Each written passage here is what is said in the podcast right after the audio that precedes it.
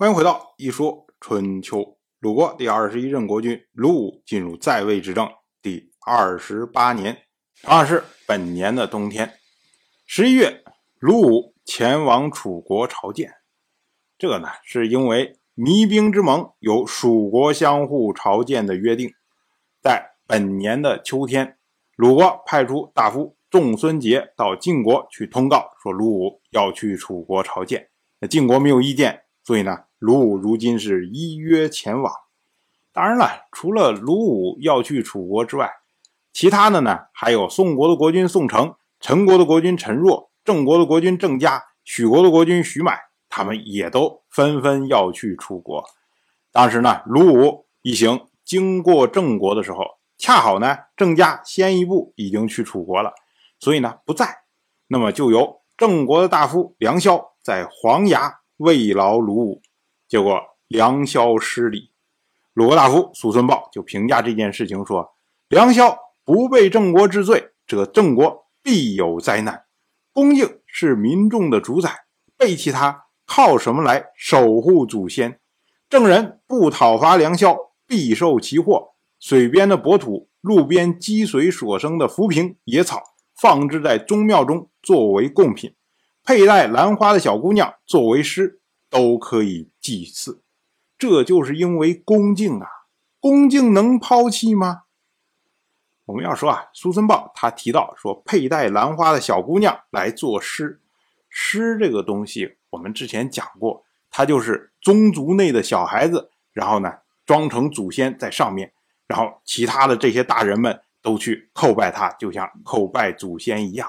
那这个小孩子呢就被称为诗，诗。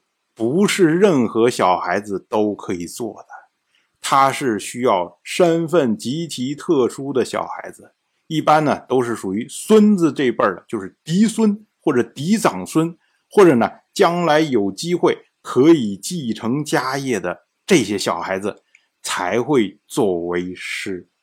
所以呢，这些人一般都是男生。苏孙豹为了强调恭敬的重要性。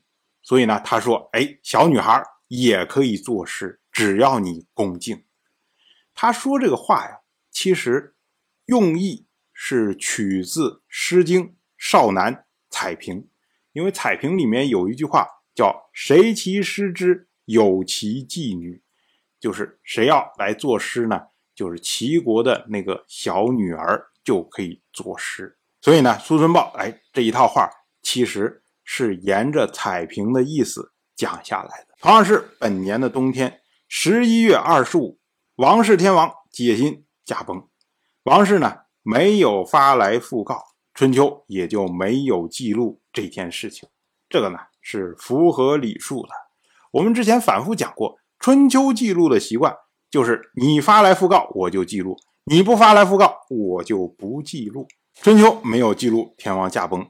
可是呢，没多久，王氏又派人来鲁国通告了丧事儿。那为什么要告诉鲁国丧事儿呢？哎，就是王氏发讣告的时候忘了鲁国，可是呢，清点财物的时候一想，哎呦，你多鲁国一个奔丧的，就可以多送点财物嘛。所以呢，哎，马上又派人来鲁国通告。那鲁国这边呢，就顺道问起了天王驾崩的日期。来的这个人就说啊，天王是在十二月十六驾崩的。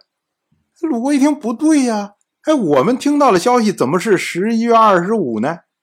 可是没办法，那王氏来的人说是十二月十六，春秋就记为十二月十六。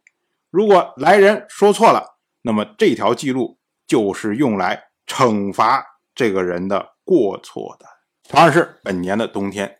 齐国这边呢，开始收拾庆封流亡之后的这些后续的事情。